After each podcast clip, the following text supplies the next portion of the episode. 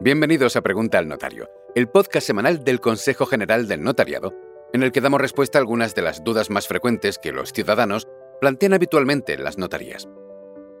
En la pregunta de esta semana queremos responder a una cuestión relacionada con ¿en qué casos es posible recurrir a la mediación y cuáles son los beneficios que aporta?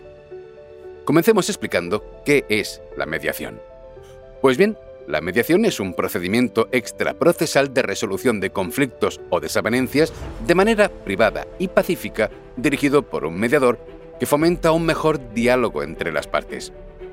El mediador, que puede ser un notario que se haya formado para ello, no tiene autoridad para imponer un acuerdo, sino que les ayudará a llegar a una solución satisfactoria sin tener que acudir a los tribunales de justicia bajo la más absoluta confidencialidad garantizada por la ley.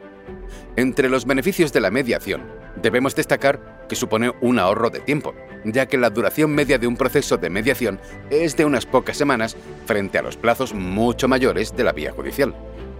También supone una reducción de costes, ya que no se incurre en gastos de procurador, tasas judiciales o posible condena en costas.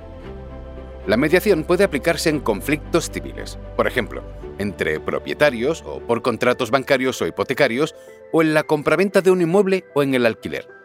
También es una vía alternativa para resolver cuestiones mercantiles, como conflictos entre empresas y clientes, o entre empresas y proveedores, y familiares, por herencias, de pareja o en la empresa familiar.